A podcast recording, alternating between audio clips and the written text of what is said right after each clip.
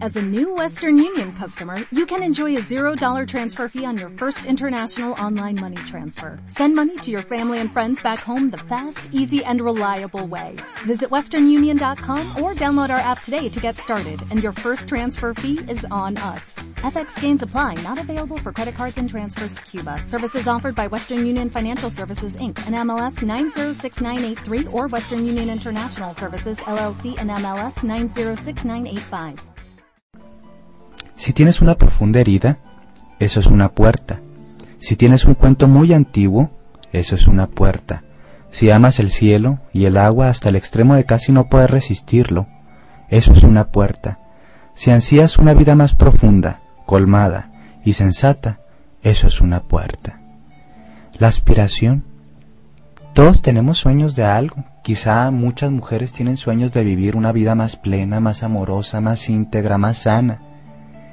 Ese sueño es su puerta. Su voluntad es la llave que abre esa puerta. Lo único que tenemos que hacer es disponernos y tener mucho carácter y mucho temple, porque el proceso de emporamiento no es un proceso fácil, pero es un proceso profundamente nutricio y fructífero. Te vas a nutrir mucho en el proceso y vas a tener muchos frutos buenos de aquí, pero necesitas abonar la tierra ¿Y con qué crees que se abona la tierra? Evelvet. Pues en metáfora o en en la vida real? En la vida real. Pues con desechos. Con, ¿sí? con excrementos, con desechos. Bueno, a veces los excrementos y los desechos, desechos de nuestra vida, nuestras insatisfacciones, lo que creemos que apesta en nuestra vida, es el mejor abono para generar un cambio, porque ya no lo quieres tener. Quizá todo eso muerto se ha transformado en una nueva vida.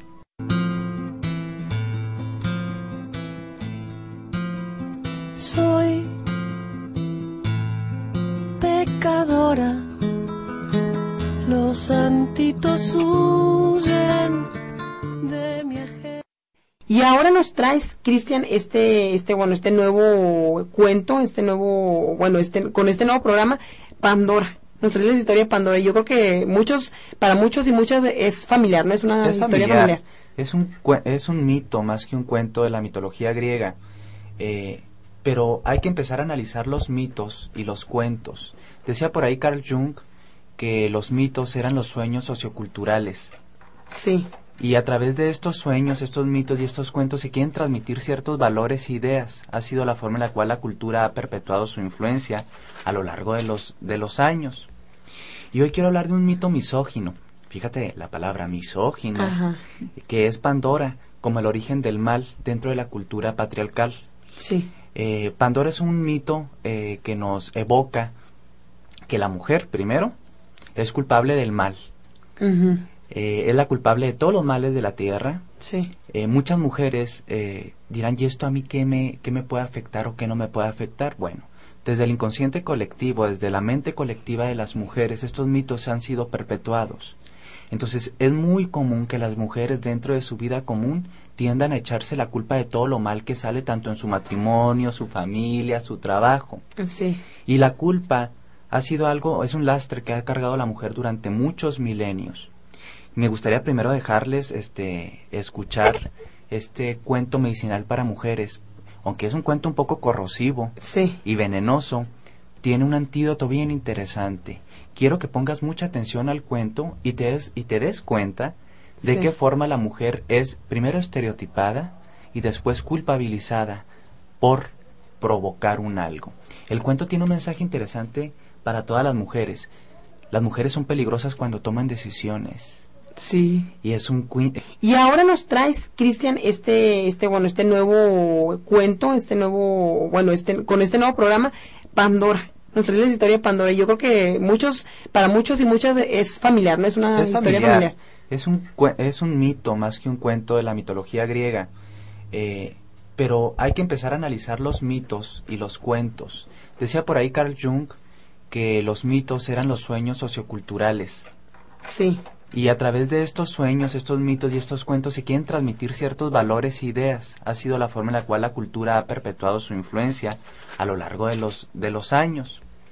Y hoy quiero hablar de un mito misógino. fíjate la palabra misógino, Ajá. que es Pandora, como el origen del mal dentro de la cultura patriarcal. Sí. Eh, Pandora es un mito eh, que nos evoca que la mujer, primero, es culpable del mal. Eh, es la culpable de todos los males de la tierra. Sí. Eh, muchas mujeres eh, dirán, ¿y esto a mí qué me, qué me puede afectar o qué no me puede afectar? Bueno, desde el inconsciente colectivo, desde la mente colectiva de las mujeres, estos mitos han sido perpetuados. Entonces es muy común que las mujeres dentro de su vida común tiendan a echarse la culpa de todo lo mal que sale tanto en su matrimonio, su familia, su trabajo. Sí. Y la culpa ha sido algo, es un lastre que ha cargado la mujer durante muchos milenios. Me gustaría primero dejarles este escuchar este cuento medicinal para mujeres, aunque es un cuento un poco corrosivo Sí. y venenoso, tiene un antídoto bien interesante. Quiero que pongas mucha atención al cuento y te des, y te des cuenta de Sí. qué forma la mujer es primero estereotipada y después culpabilizada por provocar un algo. El cuento tiene un mensaje interesante para todas las mujeres. Las mujeres son peligrosas cuando toman decisiones. Sí. Y es un, es un cuento misógino porque nos dice las mujeres que toman decisiones tienen que ser erradicadas, eliminadas. ¿Y por qué no? Tal vez eh, asesinadas. Te quiero dejar con el cuento del mito de Pandora. Es, le podríamos llamar el origen del mal desde una mirada patriarcal. Ojalá disfrutes este cuento. Adelante. La caja de Pandora. Imaginaos una época hace muchos, muchísimos años, cuando no existían en el mundo ni la desdicha, ni la enfermedad, ni el rencor. Una época en que nadie se lastimaba nunca ni envejecía demasiado. Y puesto que nadie envidiaba a su vecino, no había peleas, ni guerras, ni muertes. Una época en que reinaba la abundancia para todos y no existía la codicia. Los matrimonios no se peleaban nunca. Por este motivo, a Pandora y Epimeteo les encantaba estar siempre juntos, bailando, divirtiéndose, jugando y durmiendo al sol de una primavera que duraba todo el año. Una persona poco amable hubiera dicho que Pandora era una mujer consentida. Pero nadie era tan poco amable para decir semejante cosa. Y Epimeteo gozaba colmándola de regalos. Cada día le llevaba un vestido nuevo, o unas sandalias, o joyas, o una estatua para el jardín. La búsqueda de obsequios para su esposa le llevaba cada vez más lejos de su casa. Cuando se quedaba sola, Pandora se paseaba por las habitaciones de su soleada mansión. Un día, Epimeteo llegó a casa con un objeto grande y cuadrado envuelto en un paño. Era una vieja y polvorienta caja asegurada con unos cierres y una cuerda dorada. ¿Qué es esto? preguntó Pandora, riendo y bailando en torno a la caja. ¿Es un regalo para mí? No, Pandora, contestó su esposo con firmeza. Esta caja me ha sido confiada por el dios Mercurio para que la tenga a buen recaudo. Me advirtió que si alguna vez la abría, iba a lamentarlo, y yo le prometí que pasara lo que pasara, jamás la abriría. Déjame que mire dentro, solo un instante. No, Pandora, no nos pertenece. Debemos respetar los deseos de Mercurio, no la toques. Al día siguiente, cuando salió Epimeteo, Pandora se puso a pensar en la caja. Sus pasos la llevaban una y otra vez a ella, hasta que no pudo resistir que sus dedos se acercaran a aquellos polvorientos cierres, a aquella cuerda dorada de la caja. Me pregunto qué habrá dentro, pensaba. Creo que Epimeteo bromeaba acerca de lo que le dijo Mercurio. Al fin y al cabo, es un regalo para mí. Además, la promesa la hizo él, no yo. No va a pasar nada porque miren su interior un momento. Sus dedos comenzaron a desatar el nudo de la cuerda, pero se detuvo a tiempo. Entonces decidió distraerse realizando pequeñas tareas por la casa. Mas por la tarde ya no podía dominar su impaciencia.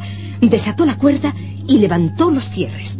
Inmediatamente brotó de la caja un pequeño murmullo, como el aleteo de una mariposa contra el cristal de una ventana. Pero si parece un animalito. Oh, no puedo dejarlo encerrado ahí dentro. Pandora abrió por fin la caja. Ante su mirada impaciente apareció un tarro sellado con cera y cubierto de polvo. De su interior provenían unos sonidos que cada vez se hacían más fuertes. Si rompo el sello, pensó, Epimeteo sabrá que he abierto la caja. Así pues, cerró la caja nuevamente y trató de no pensar más en ella. Pero, ¿cómo deseaba saber lo que había dentro de aquel tarro? Sus miradas a la caja y sus pasos inquietos delataban su nerviosismo. De pronto, como en un sueño, se encontró junto a la caja abierta limpiando el polvo del misterioso tarro. ¡Pandora! ¡Pandora! ¡Por favor! ¡Déjanos salir! Gemía un coro de vocecillas dentro del tarro. Pandora ardía de curiosidad. Se mordió los labios. Pero no debo, no debo. Mi esposo dijo que... ¿Y qué sabe Pimeteo? Por favor, por favor, déjanos salir. El mundo nos necesita. El mundo no está completo sin nosotros. La tentación era demasiado poderosa. Y Pandora no supo resistirse a ella. Rápidamente retiró el sello de cera. El tapón salió disparado, impelido por una horrible avispa negra. Su aguijón derramaba veneno. En su zumbido había la palabra muerte. Le siguió otro insecto de alas membranosas y ojos saltones murmurando temor. Luego salió del tarro una sabandija y su rastro de baba trazó en el suelo la palabra enfermedad. Un mosquito del color de la escarcha salió volando por la ventana y agostó el jardín, convirtiendo flores y césped en espinas y cizaña, pulgones y orugas. Su plañido parecía decir hambre. Pandora trató desesperadamente de volver a colocar el tapón, pero una avispa le picó en la muñeca y exclamó con aires de victoria. ¡Estúpida! Ya no puedes detenernos. Somos las cosas perversas que tu mundo jamás ha conocido. Constituimos un presente de los dioses que envidian vuestra felicidad. Yo soy la vejez. El tapón se volvió más y más pesado en manos de Pandora, hasta el extremo de que no pudo sostenerlo y cayó al suelo. En el dorso de su brazo aparecieron las arrugas y manchas propias de la vejez. Al mirarse en un espejo de bronce, vio su rostro arrugado y su cabello salpicado de canas. Una gélida ráfaga del invierno se escapó del tarro y sopló sobre ella, haciéndola temblar de frío. Con un último esfuerzo, Pandora logró meter de nuevo el tapón y cerró la tapa de la caja. Pero antes habían escapado ya del tarro la inquietud, la ira y los celos, que bajaron por el sendero y se posaron sobre la cabeza de Epimeteo en el preciso instante en que éste llegaba a casa. Epimeteo obligó a su mujer a ponerse en pie y la abofeteó. ¡Malvada! ¡Eres desobediente, estúpida y egoísta! gritó furioso. Te dije que no debías abrir la caja. ¿Por qué no haces lo que te mandan? Y Pandora, que no había conocido en su vida un trato tan duro, sintió que por primera vez se le llenaban los ojos de lágrimas. También la desdicha se había escapado del tarro. En la calle se escuchó un tremendo ruido de peleas y llantos terroríficos. Todo aquel hermoso mundo parecía haberse vuelto horrible, feo y malvado. Entonces, Pandora oyó una diminuta voz que provenía del interior del tarro. ¡Pandora! Dejes aquí sola! El mundo me necesita. El mundo no está completo sin mí. No volveréis a engañarme, sollozó Pandora, arrojándose sobre la tapa de la caja. Pero es que yo puedo ayudarte. Déjame salir. Por favor, déjame salir. La vocecilla sonaba casi tan lastimera como la de la propia Pandora. Por fin, ésta rogó a Epimeteo que se hiciera a un lado, abrió la tapa de la caja y destapó el tarro. De este salió volando una frágil y diminuta criatura blanca, parecida a una polilla. Al posarse sobre el rostro de Pandora, ésta se sintió más animada y preguntó, ¿Qué clase de linda y perversa criatura eres tú? Yo soy la esperanza, murmuró la pequeña y alada criatura, y se alejó volando para plantarles cara a todos aquellos males horrendos. La esperanza llevó al helado jardín la promesa de la primavera, y enjugó muchas de las lágrimas del mundo. Al partir, rozó la mejilla de Epimeteo. De rodillas, Pandora le preguntó a través de sus lágrimas, ¿podrá el mundo perdonarme alguna vez? Su esposo la miró largo rato y sonrió. Eso espero, dijo suavemente. Eso espero.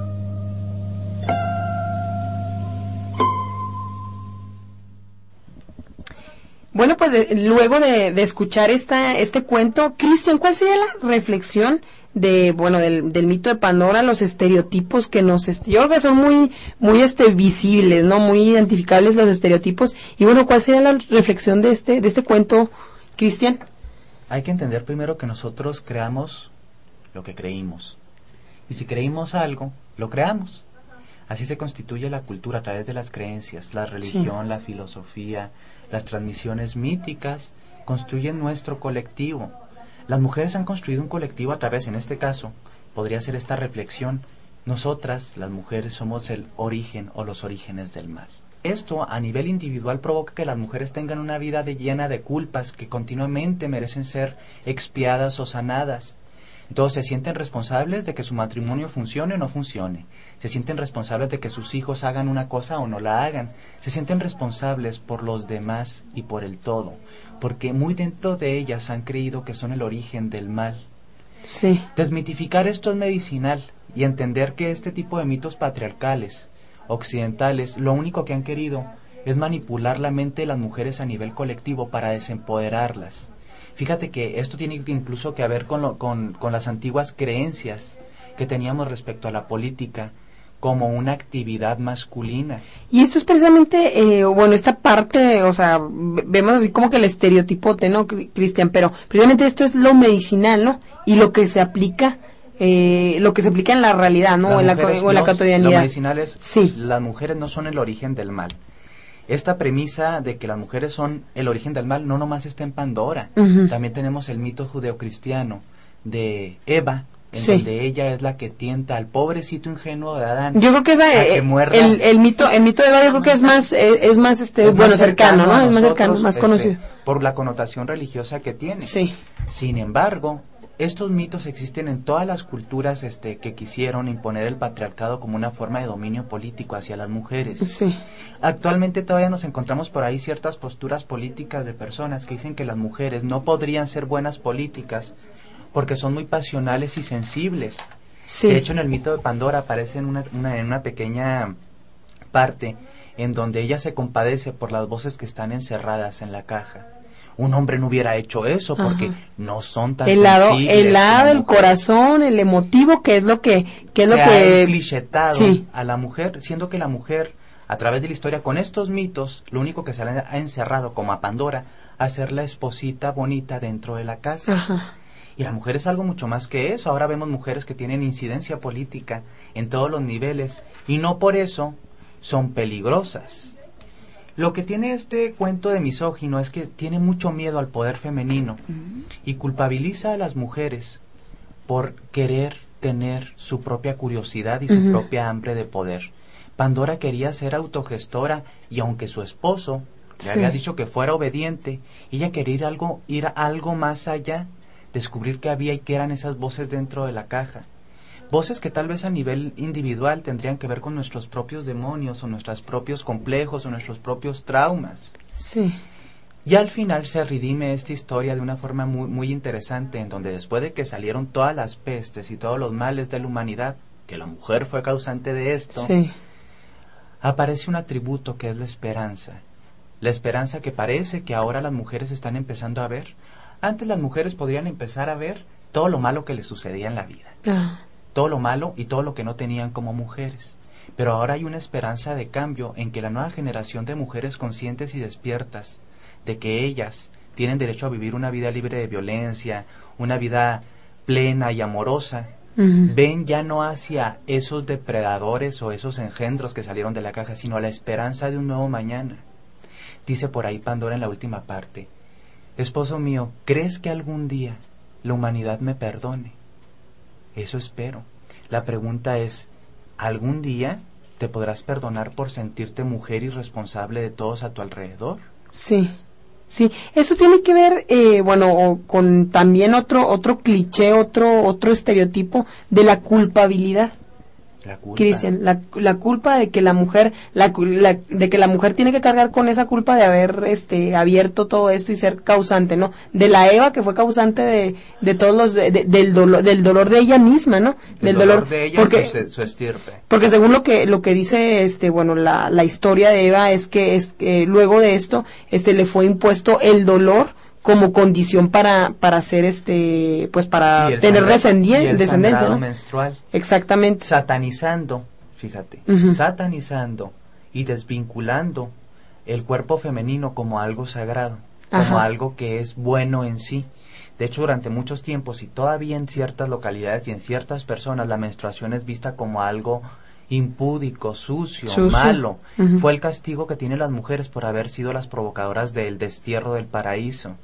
Sí. Y también el parto doloroso. Entonces, lo que se le dice con estos mitos a la mujer es que por eso está tan fregada sí En pocas por ser una mujer que se atrevió a tener su propia voluntad y su propio derecho. En el cuento, en el mito de Pandora, el esposo le, de cuando le llega los males a él, le dice que ella es una estúpida y la violenta, Ajá. como justificando con esto La violencia, la ¿no? violencia, pues Sí. porque fuiste realmente una estúpida a abrir la caja. Oye, y es que Que a veces son cosas tan pequeñitas en la vida habitual como simplemente hiciste algo que a tu pareja no le gustaba y él después te dice, ya ves, es que no me hagas enojarme, tú eres la culpable de que yo te pegue o te lastime porque tú haces esto o aquello.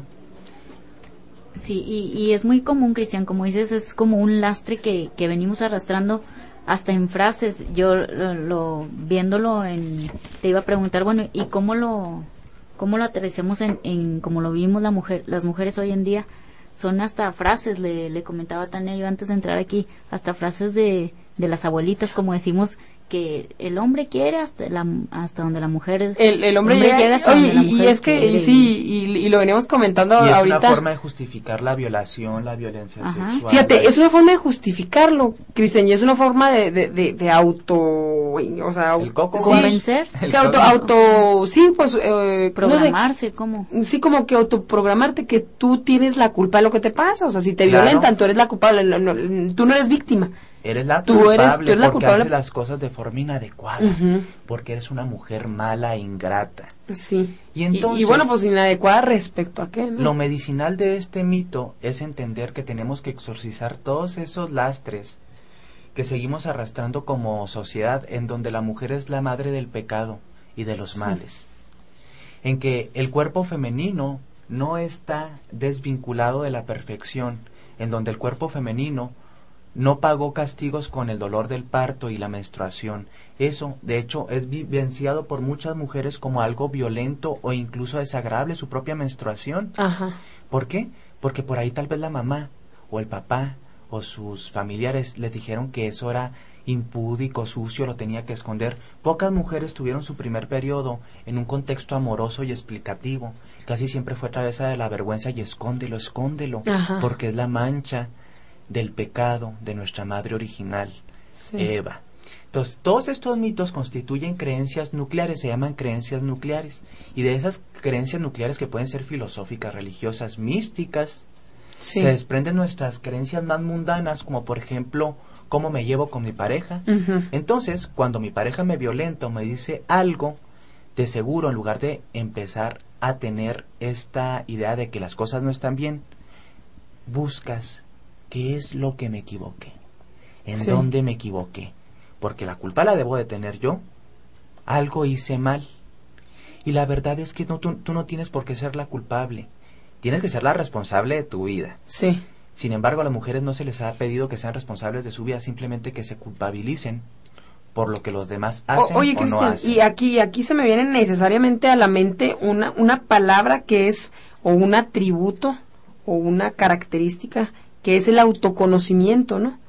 Autoconocimiento y autoaceptación, porque si tú te conoces a ti mismo, pues mm, va- no, vas a, ne- necesariamente no vas a aceptar eh, mm, que se te impute algún, este, alguna culpa que no tienes.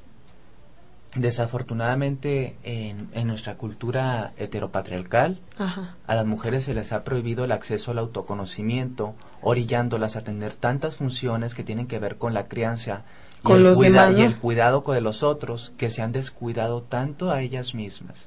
Entonces Pandora te recuerda que es tiempo tal vez de limpiarte de estas culpas, de ser el culpable de todo lo malo que pasa a tu alrededor Ajá. redimirte como una mujer plena y que tiene el derecho a tener una vida feliz.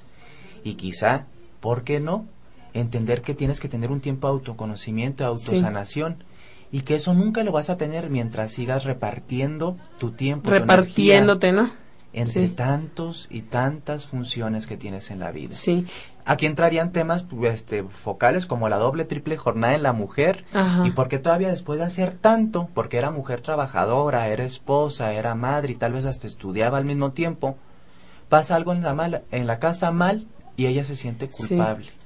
Y es que las mujeres se pueden cargar a ellas mismas y pueden nutrir mucho a los demás, pero no pueden cargar el mundo. Las mujeres tienen que aprender a renutrirse, reconectarse, redisfrutarse y desde ahí empezar a compartirse con los demás. Fíjate la palabra. No es darse. Compartirse. No es darse porque- entregarse. Porque sí, porque eh, te- te- es muy, com- muy común, muy conocida la frase de que la madre se entrega, la madre se da. La, yo, yo digo la madre porque pues es así el, como que el ejemplo más este más claro de, de, de, de cómo la mujer se entrega a, a los demás, ¿no? Cristian, ¿cuál sería la última reflexión? El tiempo se nos se nos agota, se nos acaba, pero ¿cuál sería así la reflexión? Déjanos con una con una idea, con una reflexión para para pensarla, para este eh, pues reflexionarla, valga la redundancia, este en esta semana. Nosotros no podemos sanar mientras nos sintamos indignos. Y estos mitos inyectan indignidad en las mujeres. Sí. Son culpables, son pecaminosas, son malas. Nosotros no podemos sanar mientras nos sintamos indignos. El mito de Pandora nos recuerda que tenemos que exorcizar de nuestra psique, de nuestra alma, de nuestra mente, todas aquellas ideas en las cuales tú eres responsable de todo lo malo que pasa alrededor de ti. La única forma de reintegrar este poder de las mujeres es creer que realmente ellas son bellas y plenas, que eres bella y plena por sí misma, Sí. porque eres completa en ti misma, y que no tienes que expiar ninguna culpa que tus ancestras, tu madre, tú o tus hijas haya cometido. No es justificación que tú te equivoques en algunas cosas, porque es de humanos equivocarse Sí. para que el otro te violente. Las mujeres siempre se van a equivocar igual que los hombres se equivocan. La diferencia es que a la mujer se le castiga de formas mucho más crueles.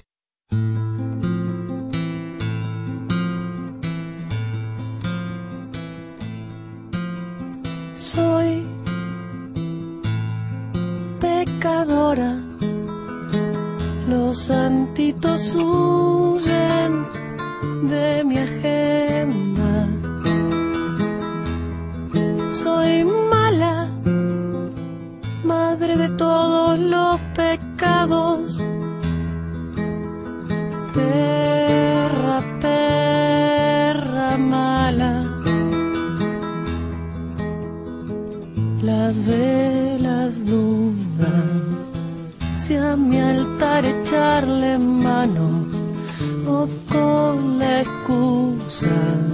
Soplo dejarme en la oscuridad. Velas dudan si a mi altar echarle